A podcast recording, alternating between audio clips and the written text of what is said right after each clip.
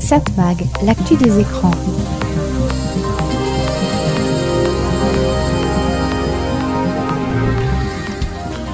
Hello, bonjour, très heureux de vous retrouver ici sur cette fréquence. C'est Serge Surpin qui vous propose comme chaque semaine Satmag. Satmag c'est l'actu des médias, Satmag c'est l'actu de la communication, Satmag c'est l'actu des écrans. On parlera beaucoup de la radio, on parlera beaucoup de la télévision, on parlera beaucoup des plateformes de vidéo à la demande, on parlera beaucoup de beaucoup de choses. Vous allez découvrir, vous allez voir. Je vous laisse la surprise de tous les sujets que je vais traiter cette semaine.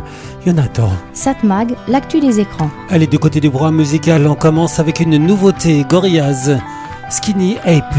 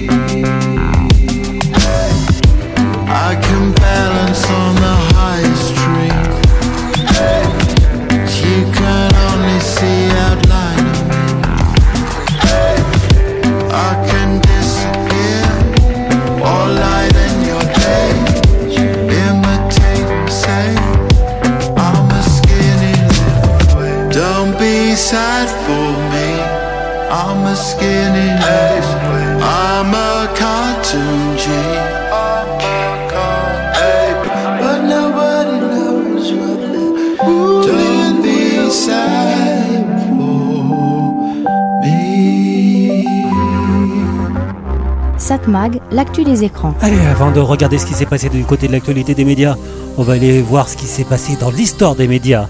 Une histoire racontée par notre ami Christian Dauphin. Nous avons le contrôle total de l'émission. Asseyez-vous tranquillement. Nous contrôlerons tout ce que vous verrez et entendrez. Vous allez participer à une grande aventure et faire l'expérience du mystère avec La formidable aventure de la télé. Ce mercredi 16 avril 1975, la marque japonaise. Sony lance le premier magnétoscope grand public et la vidéocassette Betamax. Ce lancement marque le début d'une véritable guerre industrielle, marketing et même politique. En septembre 1976, la vraie concurrence s'engage. Le magnétoscope VHS est lancé au Japon par JVC. En Europe, les marques Thomson, Brandt et Continental Edison proposent leur propre version de l'appareil. Je regardais mon film à la télévision. Il était 5 heures du matin et même Allons, que- allons, tout le monde sait bien que la télévision ne diffuse pas à 5 heures du matin. Erreur, cela est possible avec ce magnétoscope. VHS, Brandt électronique. En France, il est vendu entre 8000 et 12 000 francs, soit entre 1200 et 1800 euros, ce qui représente alors le prix d'une petite voiture. Quelques Européens, conduits par Philips, parmi lesquels Grundig et Radiola, refusent toutefois de se rallier au format japonais et tentent de lancer leur propre standard dès le début des années 80. Le nouveau magnétoscope Philips à microprocesseur. Le premier à cassette réversible 2 x 4 heures. Le format de Philips est meilleur en qualité d'image et de son et il propose jusqu'à 8 heures d'enregistrement sur un seul support grâce à une astuce. La cassette V2000 peut être retournée pour doubler la durée d'enregistrement. Magnétoscope Radiola, système vidéo 2000. Au moment où une crise économique frappe la France, le gouvernement présidé par François Mitterrand instaure en octobre 1982 un véritable blocus douanier des importations de magnétoscopes japonais. Il impose une taxe de luxe à 33% sur la vidéo contre 5% sur les téléviseurs et même une redevance spéciale que personne ne paiera jamais et qui sera abandonnée rapidement. Après 33 années de succès, le format VHS sera définitivement abandonné par JVC le 29 octobre 2008. Créée le 14 mars 1978 au Japon, la série animée japonaise Albator, le corsaire de l'espace ou Albator 78 est diffusée en France à partir du lundi 7 janvier 1980 sur Antenne 2 dans l'émission de Dorothée Récréa 2. Le générique est chanté en quasi secret par Didier Barbelivien et surtout le regretté compositeur Eric Charden qui en a signé le générique et a même trouvé le nom français du héros à la place du nom d'origine Captain Airlock qui était bien trop proche de l'univers de Tintin. Le gros succès du 45 tours sera longtemps un problème pour Charden car les droits ne lui seront pas versés par le producteur et la maison de disques du fait que son nom n'est pas inscrit sur les pochettes. Je vous remercie de votre attention et vous dis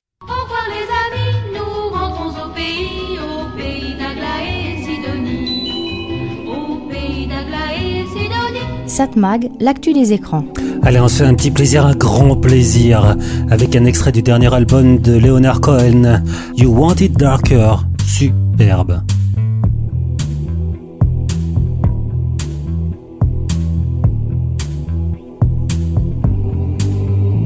If you are the dealer, I'm out of the game. If you are the healer, means I'm broken and lame. If thine is the glory, then mine must be the shame. You want it darker. We kill the flame.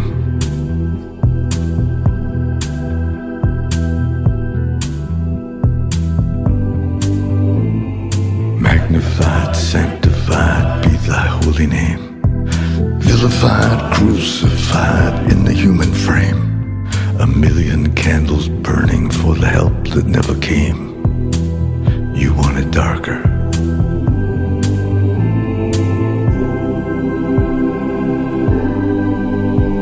Hey, nanny, hey, nanny. I'm ready, my lord.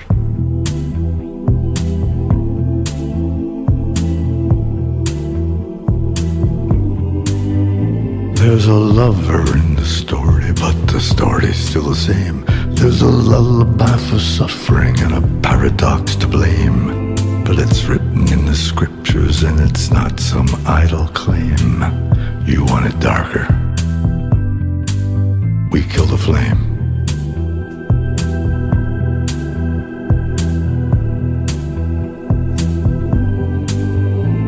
They're lining up the prisoners and the guards are taking aim. I struggled with some demons, they were middle class and tame. I didn't know I had permission to murder and to maim. You want it darker.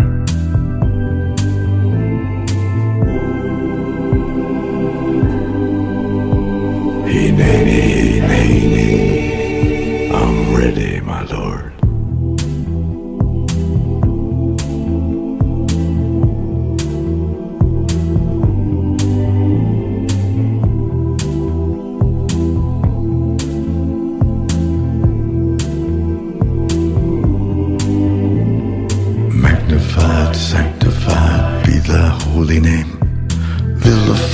crucified in the human frame. A million candles burning for the love that never came. You want it darker. We kill the flame.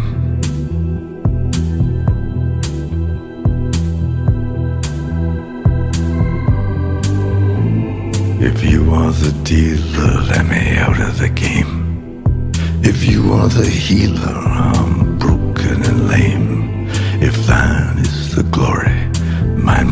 shame.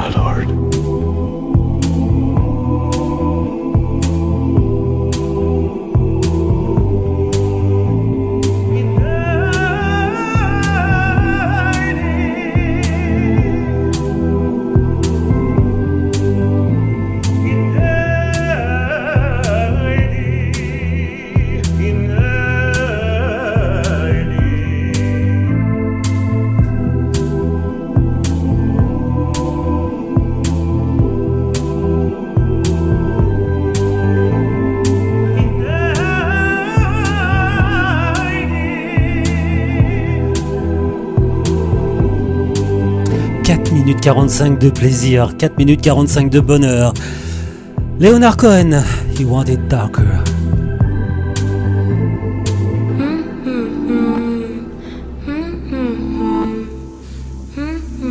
Satmag, l'actu des médias. Allez, comme il est de tradition dans ce programme, on va regarder les chiffres d'audience de la télévision la semaine dernière, autrement dit pour la période du 5 au 11 novembre. Des chiffres mesurés par médiamétrie et analysés en collaboration avec nos confrères de Satellifax. Pour résumer la semaine, TF1 profite de la diffusion de la Coupe du Monde de football. Là, une affiche la plus forte progression de la semaine. À l'inverse, M6 pâtit de cette absence en affichant la plus forte baisse d'audience de la semaine. À noter que France Télévisions, pourtant, lui, sans Coupe du Monde, s'en sort pas si mal puisque le groupe progresse de 0,2 points en une semaine. Dans le détail, TF1 est à 21,4%, plus 0,8 points en une semaine. C'est donc la plus forte progression de la semaine. Cette performance constitue un record depuis 2019 sur les 4 ans et plus. Et 2018 pour les femmes responsables des achats et la seconde semaine de l'année pour les 25-49 ans. Si l'accès est stable, le 20h progresse. Euh, bah, normal, hein, le 20h de TF1 est redevenu le 20h de TF1. Autrement dit, il a été diffusé la plupart du temps à 20h. Alors que, euh, vu le nombre de matchs diffusés sur la une, le 20h était diffusé plus tôt. Et donc, il perdait de l'audience. Qu'il y ait moins de matchs diffusés sur la une, euh, bah, les, audiences dans la journée sont en baisse. À noter que la rencontre Maroc-Portugal, diffusée samedi dernier, a réuni 7 500 000 téléspectateurs, 51% de part d'audience. Du côté du prime time sur TF1, une progression portée par la victoire des Bleus contre le Royaume-Uni samedi soir qui a mobilisé 17,7 millions de téléspectateurs. Il s'agit d'un record d'audience depuis 2018 et la meilleure audience pour un quart de finale de la Coupe du Monde depuis 2006. C'est aussi la 18e meilleure audience de tous les temps de la chaîne. Oui, tous les temps. Du côté d'M6, bah c'est l'inverse. Hein. M6 qui pleure. M6 est à 7,7%. La chaîne 7,03 points. J'ai rarement vu M6 si bas. La journée est en légère hausse, mais l'excès est en baisse. À noter tous en cuisine, menu de fête avec Cyril Lignac en retrait. La plus forte baisse vient du prime time. Le samedi, la concurrence du match France-Royaume-Uni n'a laissé aucune chance à la série The Equalizer, regardée par seulement 680 000 téléspectateurs. Euh, oui, c'est vraiment une audience de chaîne de la TNT. Bon score en revanche jeudi sur M6 pour le documentaire Johnny par Laetitia, suivi en moyenne par 2 600 000 téléspectateurs, 13,5% de part d'audience. Du côté du service public, France 2, France 2 est à 14,3%. France 2 remonte de 0,3 points. Toutes les cases sont en hausse. La journée regagne le point perdu la semaine précédente. Logique, il n'y a pas de match de football euh, ou très peu sur la une. Le prime time rebondit. Parmi les soirées en hausse, l'art du crime en rediffusion, 3 300 000 téléspectateurs. Cache investigation, 2 700 000. Et le film dominical Rebelle, 4 100 000 téléspectateurs. France 3, 8,1% à peu près stable, enfin une petite baisse de 0,1 point. La journée est en hausse avec de bons scores sur les cases de jeu qui retrouvent leur public quand les matchs se raréfient évidemment. L'Access progresse mais le prime time est en retrait. Deux soirées notamment pèsent sur la performance. Le grand échiquier du lundi suivi par seulement 966 000 téléspectateurs. Oui, on peut se poser la question sur l'avenir de ce grand échiquier. La rediffusion des meurtres en Corrèze euh, tombe à 10% de part d'audience. Euh, bah oui, il y avait de l'autre côté un match de football. France 5, 3,4% stable. Arte recule de 0,3 points. Arte à 3% de part d'audience. Du côté de ce que l'on appelle la TNT, TMC est en retrait de 0,2 points. TMC 3,2% de part d'audience. TMC est devant C8, stable à 3%, et W9 est aussi stable à 2,4%. Si on regarde le résultat par groupe, groupe TF1 est encore devant groupe France Télévisions. Pourtant, pendant très longtemps, groupe France Télévisions était devant ce groupe euh, privé. Mais donc euh, là, avec la Coupe du Monde, groupe TF1 devant le groupe France Télévisions, groupe TF1 27,4%, toutes chaînes confondues, avec une progression de 0,5 points. On rappelle qu'il n'y a pas par contre les audiences des chaînes d'infos qui ne sont mesurées officiellement qu'une fois par mois. Groupe France Télévisions 25,8%, une progression de 0,2 points, comme je vous le disais tout à l'heure. Groupe M6 12,9%, une baisse de 0,2 points. Voilà, c'était donc les audiences de la télévision la semaine dernière. Des chiffres mesurés par médiamétrie, analysés en collaboration avec nos confrères de Satellifax évidemment. Satmag, l'actu des médias. Sur le chemin de ma quête, je guette les imprévus, les à côté. C'est pas la fin qui m'intéresse. Je sais que la vie m'a déjà tout donné. Sur la route avant tout, sur la route avant tout.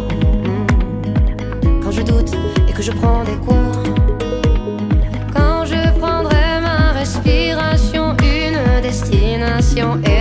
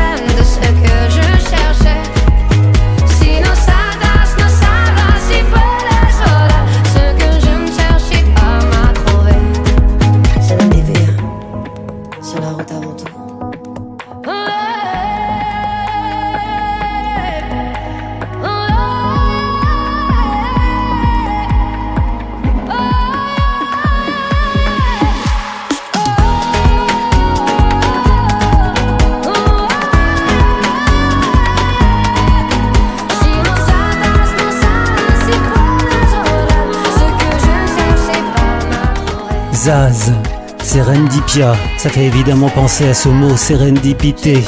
Autrement dit, la capacité et l'aptitude à faire par hasard une découverte inattendue et à en saisir l'utilité scientifique pratique. Exemple, le post-it. Exemple, le post-it. Ou alors le Viagra. Sur la route avant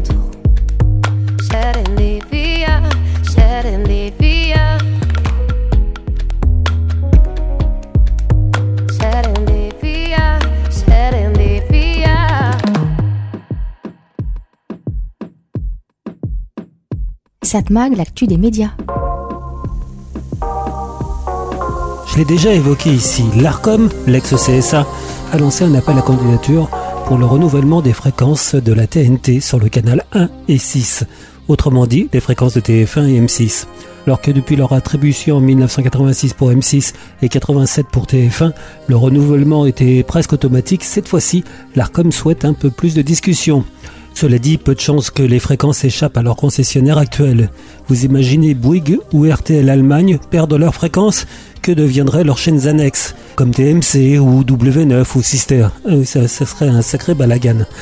Mais pour l'ARCOM, donc, ça sera l'occasion d'en demander plus pour les deux chaînes, plus d'obligations, tout en sachant que les patrons de TF1 et M6 savent qu'ils ne risquent pas grand-chose et que les nouveaux engagements seront plus cosmétiques qu'autre chose. Mais donc un renouvellement de fréquence pour une durée de 10 ans. Cela nous amènera à 2033. Une bonne date pour envisager d'ici là la télévision du futur. Car la question est, est-ce qu'on aura encore besoin de la TNT, la diffusion herdienne Cette question n'est pas anodine. Savoir ce que sera la télévision après 2030, euh, c'est important. Il y a quelques années, l'ARCEP s'est posé la question sur la pérennité de la TNT. Pour l'autorité des réseaux, après 2030, il est probable que l'on n'aura plus besoin des réseaux, donc de la TNT, qui diffuseraient encore en herdien, car la plupart des téléspectateurs regarderont la télévision soit sur des réseaux fixes, soit sur des réseaux mobiles. Mais la question sera aussi, est-ce qu'on aura encore besoin de chaînes de télévision dans la prochaine décennie? Des chaînes avec des programmes diffusés en linéaire, les uns derrière les autres. Une question légitime quand on voit la place grandissante des plateformes de vidéo à la demande, que ce soit les Netflix, Disney, Prime et autres, mais aussi la place de ce que l'on appelle le replay, autrement dit voir après diffusion un programme. Mais cela devient de plus en plus aussi du preview, regarder un programme avant même sa diffusion en linéaire. De plus en plus de chaînes le proposent et on sait que les audiences progressent. Certains programmes sont plus regardés à la demande qu'en direct. Et cette question n'est pas seulement franco-française. Elle se pose un peu partout dans le monde, ou presque. Ainsi, par exemple, début septembre 2022, le directeur général de la BBC a déclaré que son groupe pourrait ne plus diffuser des programmes en linéaire, autrement dit de façon traditionnelle, d'ici 10 ans. Selon ce dirigeant, le passage à un accès de la télévision et radio strictement via Internet permet un choix infini il est inéluctable. Il est nécessaire de s'y préparer activement, c'est ce qu'il affirme, anticipant un switch-off. Pour ce patron de la BBC, les Britanniques doivent s'attendre à la fermeture de nombreuses chaînes de télévision et stations de radio d'ici 2030. Vous imaginez les suppressions d'emplois que ça implique. Et c'est d'ailleurs pas un hasard, alors que le gouvernement britannique actuel souhaite réduire justement le budget du service public. Alors est-ce réaliste? Oui et non. On aura encore besoin pendant longtemps de chaînes de télévision proposant des programmes en direct, dont l'information, mais il y en aura certainement moins de chaînes. Le service public, comme la BBC ou France Télévisions, se doivent de conserver des programmes dans l'IDR sur la TNT, déjà pour des problèmes de sécurité stratégique, la TNT étant moins fragile que les réseaux fibres ou mobiles. Par contre, il risque d'y avoir moins de chaînes privées. Si des chaînes comme TF1 ou M6 ainsi que des chaînes d'information peuvent se justifier encore à long terme, pour des chaînes moins consistantes, comme par exemple TFX ou W9, là je parierais moins sur le long terme. Quant à Canal+, l'abandon de la TNT devrait se faire encore plus rapidement. Satmag, l'actu des écrans. J'étais folle au parano. Quand je me méfiais d'une autre, tu me donnes le mauvais rôle. Ce que tu penses n'est pas de ma faute. Regarde un peu où on en est. Même pas deux semaines n'étais avec elle. Si ce n'est plus, qu'est-ce que j'en sais? Quelle est belle votre amitié?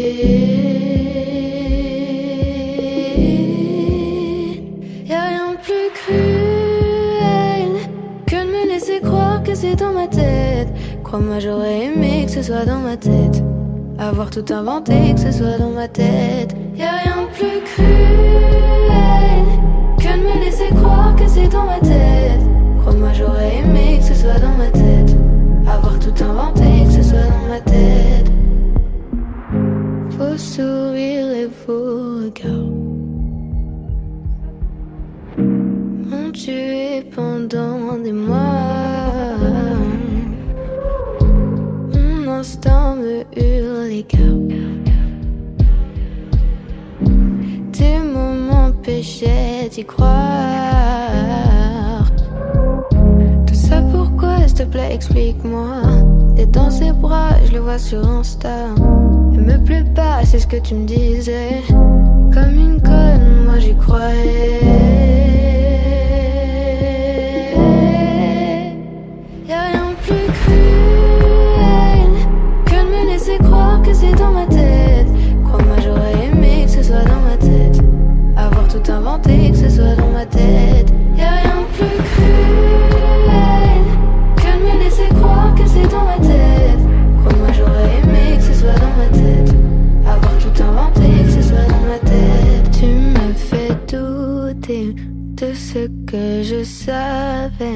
Distorsion de vrai, j'y ai perdu celle que j'étais. Ce que je ressentais, ce que tu me disais, tout s'est installé, j'y ai laissé celle que j'étais. Satmag, l'actu des médias. Un sujet que j'ai déjà évoqué ici, l'ARCOM, l'ex-CSA, a annoncé ce mercredi 7 décembre le lancement d'un appel à candidature pour l'édition de deux chaînes en télévision haute définition nationale, en clair et en temps complet. Ça ne sera pas deux nouveaux canaux, car ce sont les canaux des chaînes TF1 et M6 qui seront mis en question. Contactés ce mercredi, les groupes TF1 et M6 ont d'ailleurs indiqué qu'ils seraient candidats au renouvellement de leur autorisation respective. L'autorité, l'ARCOM, souligne qu'elle examinera chaque candidature selon les critères fixés par la loi, notamment au regard de son engagement en matière de soutien à la création, de la contribution au pluralisme de l'information, des courants d'expression socio-culturelle, ainsi que des mesures prises en matière sociétale et de protection des publics. Le candidat sera invité à préciser s'il compte mettre en œuvre des services interactifs et à ce titre mettre en œuvre la norme HBB-TV. Le HBB-TV permet de faire de l'interactivité sur des chaînes même quand elles sont diffusées sur la TNT. Pour l'instant, ce procédé est peu utilisé en France, mais visiblement l'ARCOM veut le développer, peut-être pour donner une chance supplémentaire à la TNT, afin qu'elle continue après 2030, année où certains pensent que la plupart des téléspectateurs auront abandonné la TNT, comme par exemple en Angleterre, où d'ailleurs la BBC a prévu de fermer ses programmes en TNT d'ici là, TNT, mais aussi en FM. À noter que l'autorisation est incessible. Autrement dit, c'est pas demain que M6 pourrait être vendu comme le souhaitent ses propriétaires allemands. Et pour une fois, on sait qu'il va y avoir d'autres groupes qui voudront récupérer les fréquences de la 1 et de la 6. J'ai déjà évoqué Xavier Niel qui pourrait être intéressé. Mais pour être certain de conserver leurs fréquences, TF1 et M6 veilleront à bien montrer qu'ils souhaitent respecter les règles actuelles et même les nouvelles que l'ARCOM souhaite rajouter. Pour la première fois en effet, dans un appel à candidature, l'autorité invite les candidats à prendre des engagements en faveur des enjeux de société majeurs que sont l'éducation aux médias, l'information et la citoyenneté numérique, la protection de l'environnement et la lutte contre le changement climatique. Et comme par hasard, TF1 veut développer sa chaîne Ushaya TV avec une nouvelle déclinaison qui sera lancée, Ensemble pour la planète, afin de mieux comprendre les enjeux liés à la protection de la planète. Ce nouveau canal est présenté comme une playlist dynamique permettant aux téléspectateurs de regarder plusieurs programmes à la suite ou bien de sélectionner celui qu'ils souhaitent regarder, en direct ou en replay. Concrètement, quand un client enclenche la chaîne, il arrive sur une sélection de contenu à la demande. La première vidéo se lance automatiquement, mais l'utilisateur peut naviguer dedans et choisir les vidéos selon son intérêt. Pour l'instant, cette chaîne sera diffusée sur les box Bouygues. Mais c'est pas tout. Sur MyTF1, une chaîne fast, autrement dit une chaîne gratuite, Uchayat for Change, sera lancée. Elle sera consacrée aux mêmes enjeux environnementaux et climatiques, avec au lancement plus de 150 heures de documentaires et magazines. Cela dit, c'est bien joli tout ça, mais il est probable que l'ARCOM en demande tout autant sur la chaîne principale, TF1, qui devra faire plus pour l'écologie et l'éducation aux médias. Sans parler d'un problème d'ailleurs que je viens de remarquer, euh, Ushaya for Change, c'est pas très français tout ça. Je ne sais pas si l'ARCOM aime ce nom. Satmag, l'actu des médias. Took a long vacation, no makeup, just Jay-Z. You were balls deep, now we beefing. At me butt naked at the MGM. So wasted, screaming, fuck that. Blurry now, but I'm anything. Hurry now, baby, stick it in for the memories. Get to kicking in, it's too late. I don't wanna lose. What's left of you?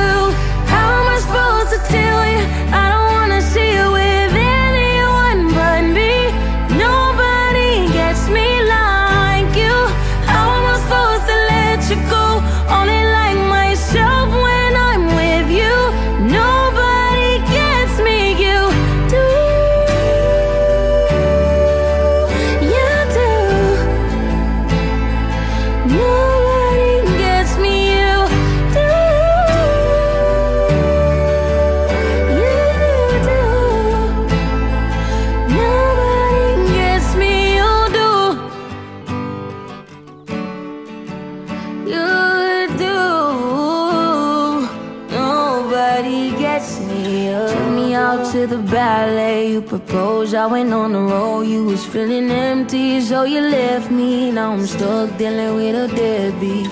If I'm real, I deserve less. If I was you, I wouldn't take me back. I pretend when I'm with a man, it's you. When I know that it's too late, I don't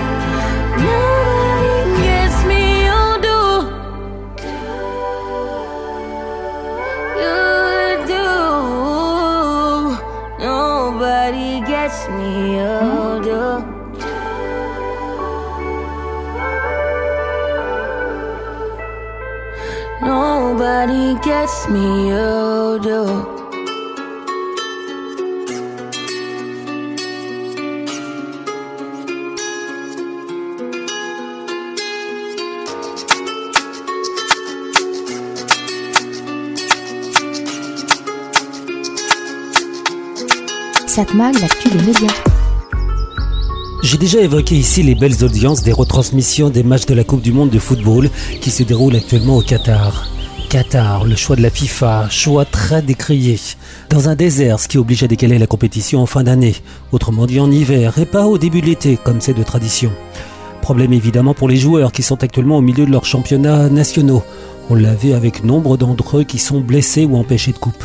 Problème écologique aussi. Jouer dans un désert même en hiver, on pense qu'il fait chaud. Mais dans les fêtes, pas tant que ça. On dit qu'il fait entre 18 à 23 degrés dans les stades. Et l'air conditionné n'était pas vraiment utile.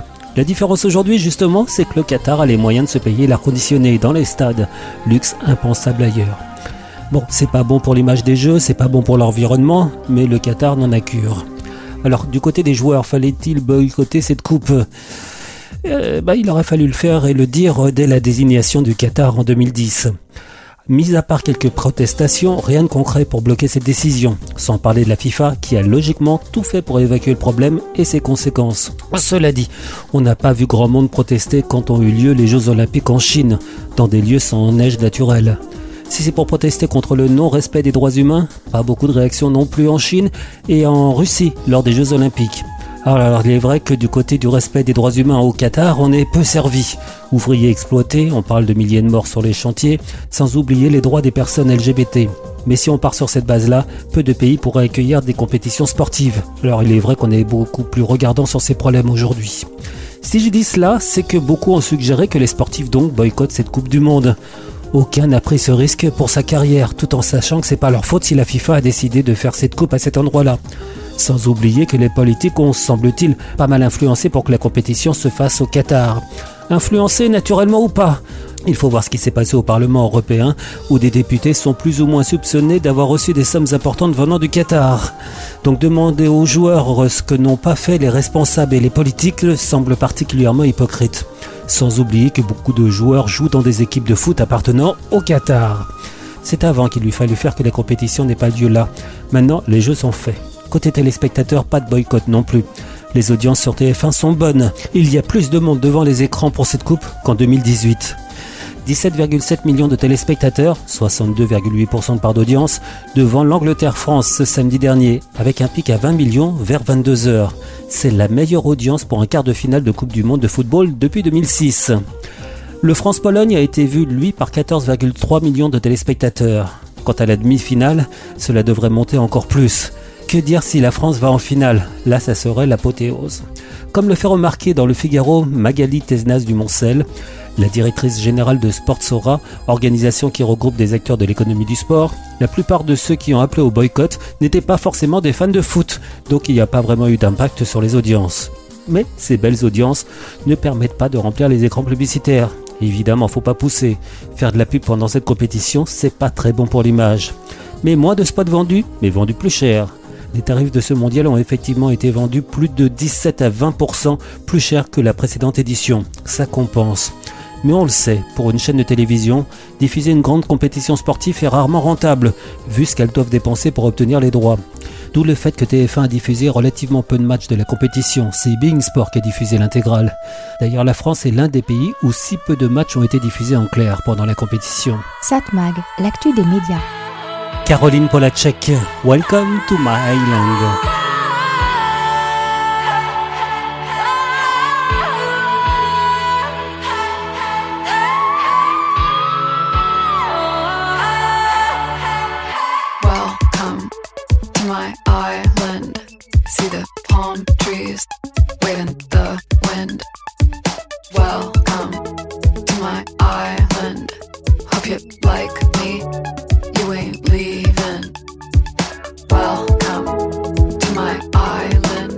See the palm trees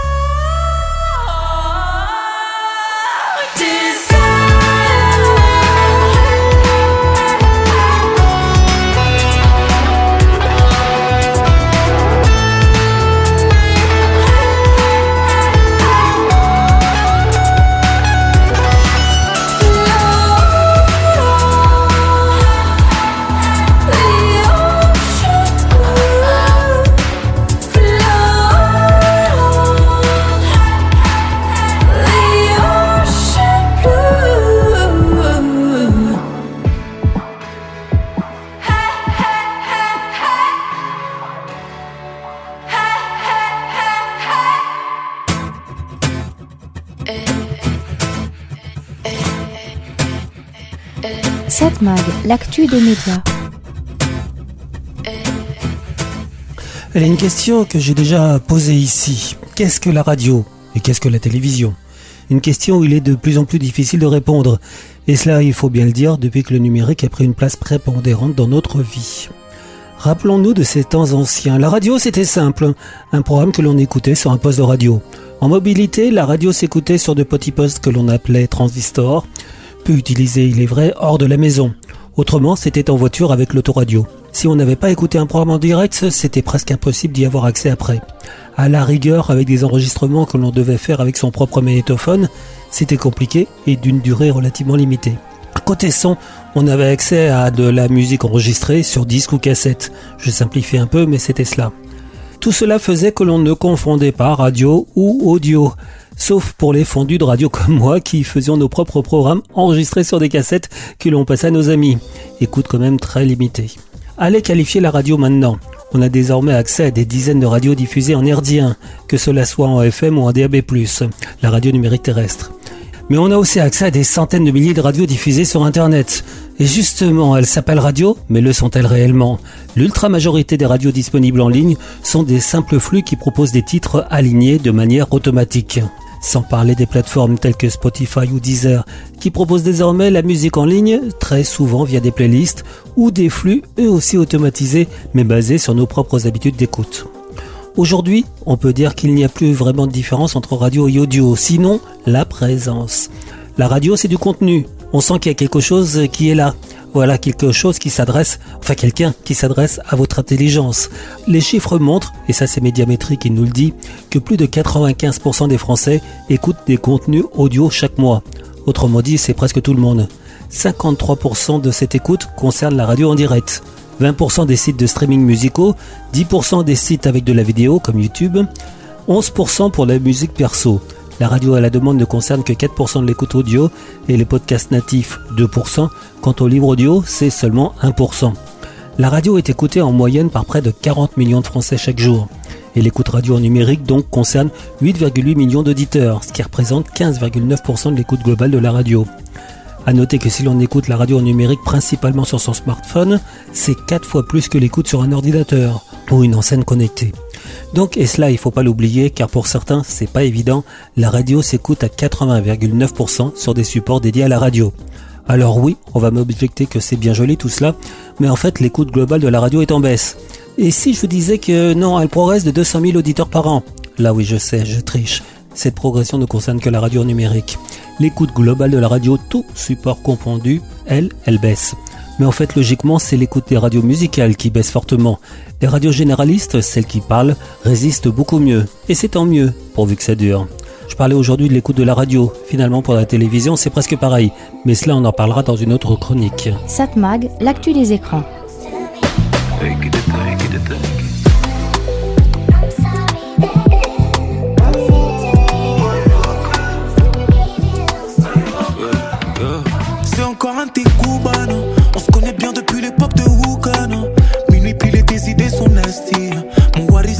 like je l'investis, nanana. She no go Figaro. On finira en page du Figaro. J'aime quand tu viens solo, shawty wagwan. Et je sais que t'aimes les salauds, t'aimes les badman. Oh.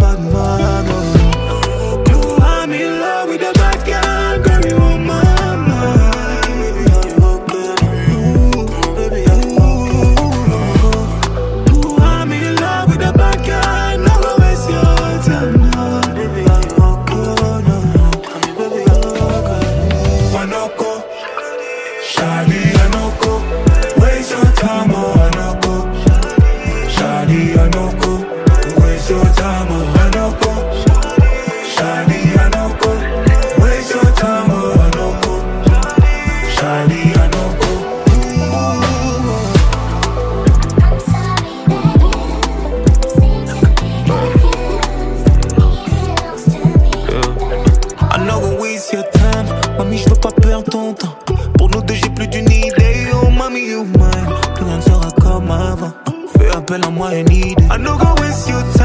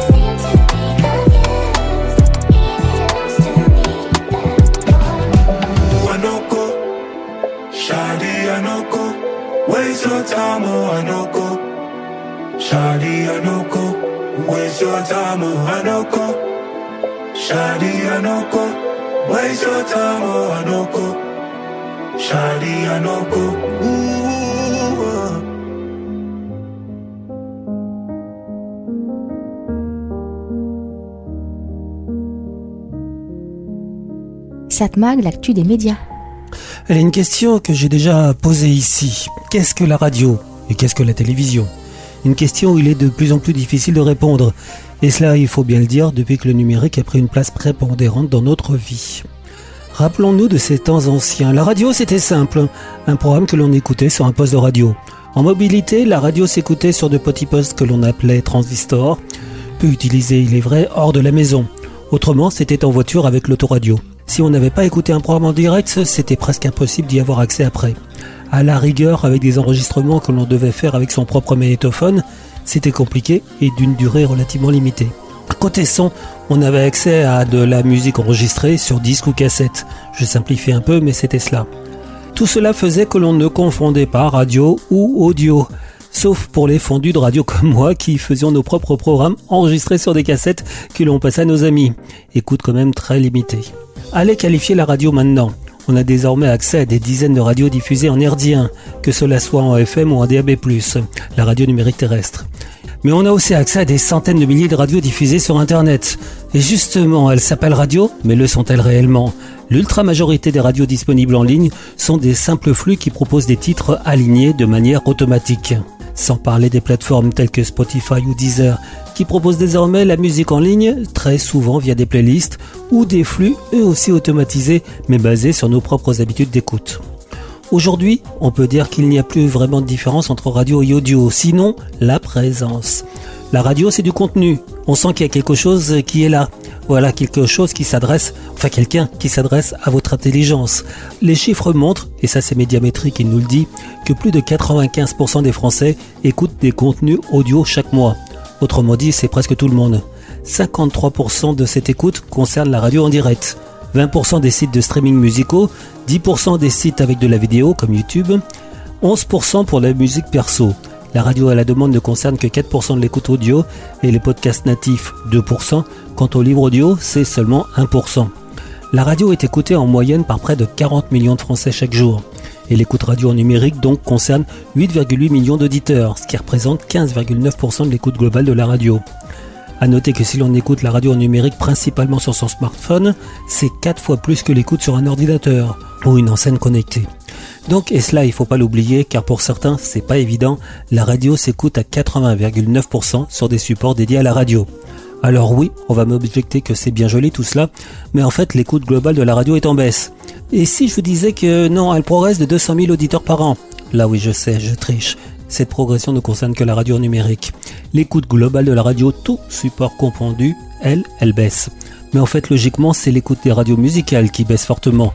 Les radios généralistes, celles qui parlent, résistent beaucoup mieux. Et c'est tant mieux, pourvu que ça dure. Je parlais aujourd'hui de l'écoute de la radio. Finalement, pour la télévision, c'est presque pareil. Mais cela, on en parlera dans une autre chronique. Satmag, l'actu des écrans. Bon, un enchaînement assez logique. Queen, Radio Gaga. Moi, je suis Gaga de la radio.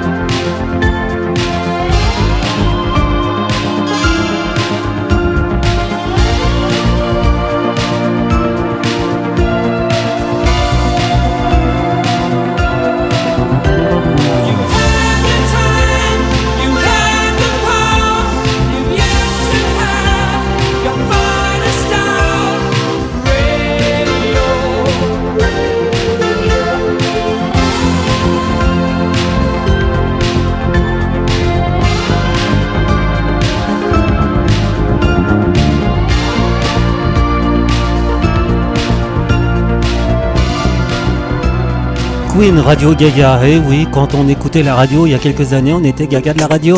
Je sais, mais on était aussi Géo de la radio. Gogo. Euh, vous allez comprendre. Satmag, l'actu des médias. Voici un message que diffuse la radio RTL actuellement sur ses grandes ondes. Face à la crise énergétique et à la nécessité d'améliorer son bilan carbone, RTL cessera à partir du 1er janvier prochain sa diffusion en grandes ondes. Cette mesure s'inscrit dans le cadre du plan de sobriété que met en place RTL, la diffusion sur les grandes ondes étant très énergivore. Le son est mauvais, c'est normal. Ce message est diffusé en grandes ondes. Donc on peut quand même dire qu'une page de la radio se tourne en France. En effet, les dirigeants du groupe M6 ont annoncé qu'à partir du 1er janvier prochain, la radio RTL cessera sa diffusion sur les grandes ondes. Les programmes d'RTL continueront évidemment d'être diffusés en FM et en numérique, sur les réseaux DAB+, sur les box des opérateurs Internet, autrement dit pour schématiser, sur les télévisions, et évidemment sur Internet, via le site de la radio, mais aussi les différentes applications. Quand j'ai publié cette information sur les réseaux sociaux, moi, l'expert média, ça me semblait facile à comprendre. RTL arrête les grandes zones. Eh bien, je me suis trompé. Pour beaucoup, c'était du charabia. Certains écoutent la radio sur un poste de radio, sur un autoradio, sur un smartphone ou sur leur télé. Ils savent pas trop comment ça marche. Beaucoup ne connaissent pas les différentes techniques utilisées pour que le programme arrive chez eux. Donc allons-y, je vais donner quelques explications. Les grandes ondes sont le moyen historique de diffuser RTL sur la France. Il faut rappeler que RTL est la plus vieille radio commerciale d'Europe. Elle a commencé à émettre en 1933. Et pour les puristes, on peut même dire 1925. On rentrera pas dans les détails. Très rapidement, RTL a diffusé ses programmes sur ce qu'on appelle les grandes ondes, les GO. Méthode de diffusion qui a l'avantage d'avoir une très grande portée. Avec un émetteur situé en périphérie de la France, au Luxembourg, on pouvait l'écouter dans une grande partie de la France. Donc portée très longue, mais avec un son de qualité médiocre. Mais c'était le son qu'on écoutait à l'époque, et personne ne s'en plaignait. Rappelons que, pendant très longtemps, les principales radios françaises émettaient elles aussi en grandes ondes. France Inter, Europe 1, RMC et donc RTL. Je prends les noms actuels de ces radios par facilité. Et je sais, je simplifie un peu, car dans les faits c'est un peu plus compliqué que ça. Mais bon, ça va. Le service public a commencé à diffuser ses programmes aussi en FM à partir de 1960. Avantage, l'auditeur bénéficie d'un son nettement meilleur et très souvent en stéréo. Le service public donc a été le seul à utiliser ces canaux pendant une vingtaine d'années. Puis en 1981, puis en 1981, c'est la libération de la bande FM. Sont arrivés dans un premier temps des radios associatives, puis plus tard, en 1986, les grandes radios. Et petit à petit, les auditeurs ont perdu l'habitude d'écouter leur radio en grandes ondes. C'est normal, en FM le son est de meilleure qualité, et on a un plus grand choix de radios. Nouvelle évolution depuis quelques années. On peut écouter désormais des radios en numérique, soit via Internet, sur des smartphones, ordinateurs ou box, mais aussi en DAB+, qui pour schématiser, apporte l'avantage de continuer à diffuser les programmes de radio via des émetteurs, mais en numérique. Meilleure qualité, plus de choix. Désormais, les gens qui écoutent leur radio en grandes ondes sont très peu nombreux. En général, ceux qui n'ont pas accès à la FM, au DAB+, et à Internet. Mais il restait aussi encore quelques éditeurs hors de France. Mais ils étaient très peu nombreux. En plus, c'est pas vraiment le marché que recherche RTL ou d'autres radios. Justement, Europe et RTL affirmaient récemment qu'il y avait encore 15% d'auditeurs en grandes ondes. Chiffre fantaisiste. D'une part, il n'y a aucun sondage pour savoir comment les gens écoutent leur radio, en tout cas pas en grandes ondes.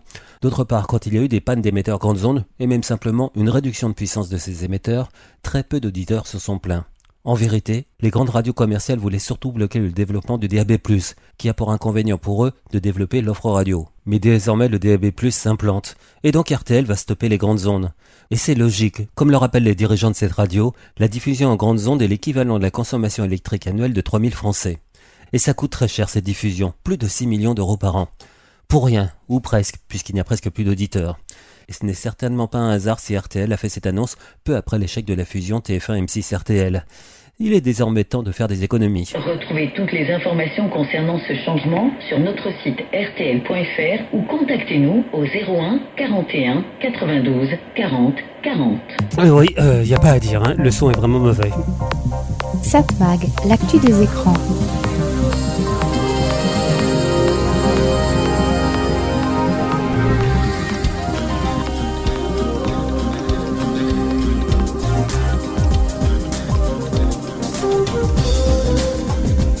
Et bien voilà, Satmag c'est terminé, c'était Serge Chopin qui vous proposait, comme chaque semaine sur ses fréquences, Satmag donc, toute l'actu des médias, toute l'actu de la communication, toute l'actu des écrans. J'espère que cela vous a intéressé. On se retrouve la semaine prochaine, ou plus tard. Si je vous vois pas d'ici là, passez de bonnes fêtes. Bonne année Oui, non, on le dit pas avant, je vous le dirai après, plus tard. Au revoir